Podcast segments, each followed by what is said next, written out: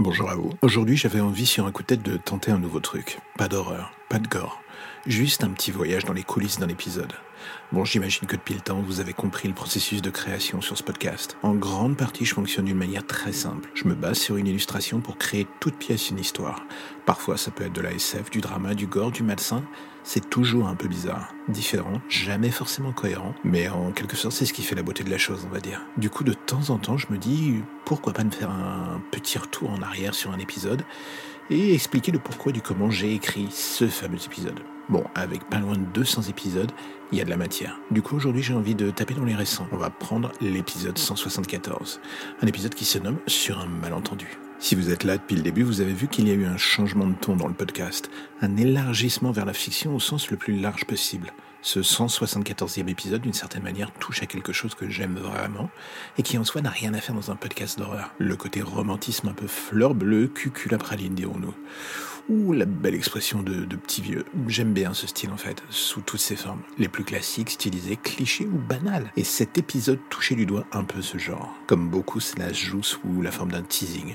J'ouvre souvent la porte d'une histoire et je ne la referme jamais. Les auditeurs peuvent ainsi l'interpréter et la continuer de la manière qu'ils désirent. Et ici, quand on y réfléchit, ça peut se prendre de tant de manières différentes. Un récit potentiel à la Richard Matheson, plutôt old school, avec une love story qui tourne mal, jette dans le jeune homme la mort et le temps. Une histoire romantique qui se la jouerait à la Il-Marie version coréenne ou entre deux rives pour son remake US, avec une love story sur deux époques. Écrire sur ce que l'humain a de plus mauvais en soi est un truc intéressant, on ne va pas se mentir, mais ce n'est pas forcément tout ce qui m'intéresse. On aime se faire peur, c'est une chose, et je suis le premier à prêcher cette religion, mais parfois être plus léger, ça fait aussi pas mal... Euh, ça fait du bien en fait. Voilà, on peut dire les choses comme ça. Ce 174e épisode, d'une certaine manière, aussi naïf qu'elle puisse paraître, je le voulais aussi simple et léger, capable de parler à tout le monde, pas forcément sur quelque chose d'ultra complexe. Juste une question conne que l'on peut se poser dans une relation et que l'on a tous pu avoir à un moment ou à un autre. On a tous réfléchi un court instant en regardant celui ou celle qui partage notre vie. On s'est tous posé cette question. Purée, je crois que je suis en passe de faire une marque Levy, docteur. Non, en fait, blague à part.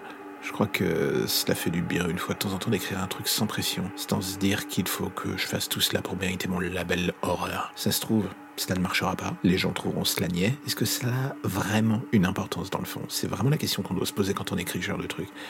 Il faut savoir se faire plaisir à soi en premier, et après, bah, si ça marche pour le public, tant mieux. Mais pas se mettre trop de pression. La base de ce projet est d'écrire sous toutes ses formes, sous tous les aspects, tout ce qui est dans ma caboche. Et ce genre précis, on le retrouve dans ce petit épisode.